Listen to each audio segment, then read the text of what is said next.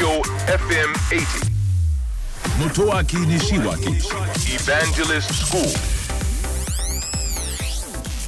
東京 FM エヴァンジェリストスクール2月16日放送分のポッドキャストをお届けをいたしますいただいたメッセージの中で献血について触れておりました番組の中でもお伝えしましたが血液そのものの構造が非常に複雑であるということから人工的に作り出すことはできないえーものの一つとしてえー挙げられています血液って大事なんですよね。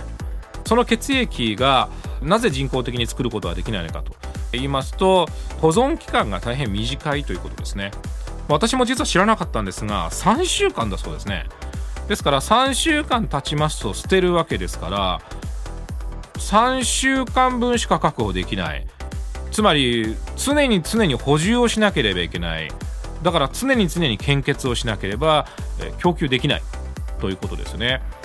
古くからこの状況に関して研究者の方々というのは何としてでも人工的に作りたいというこうチャレンジをしていたんですが、えー私も実はお仕事でお世話になっているですね iPS 細胞研究所。ここが生み出した iPS 細胞の考え方でこれをクリアできるんじゃないかと言われているんですよね。それも番組の中でご紹介をさせていただきました。人工赤血球の開発ですね。でも驚くべきことにこれでも2年なんですよ。2年しか保存できないということですね。しかも生成製造作り上げるのに大変また手間と時間とコストがかかるんですね。もう本当に血液ってものすごく大変なんだなというふうに思っています。これからどんどんどんどん高齢化していくわけですからやはりこの輸血の需要って増えてきますよね、えー街を歩いていたらですねそんな私たちの取り組みを想像しながら、えーちょっと献血にも協力してほしいなと思っています。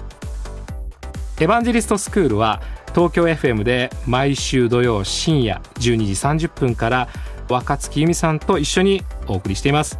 え IT についてとても分かりやすく楽しくお伝えをしておりますのでえーぜひオンエアの方チェックしてください。夜会社にいたら、ブーンって、暗闇に何かが飛んでる。その瞬間、僕、見えちゃったんです。これが、ドローン警備、人材難、AI 化なんだって。知らないと怖い話。日経電子版。お隣さんのドアが開いて外国の人が。でも確か隣は空き部屋のはず。おかしいなおかしいなって見ていると気づいたんです。これが民泊インバウンドシェアリングエコノミーなんだって。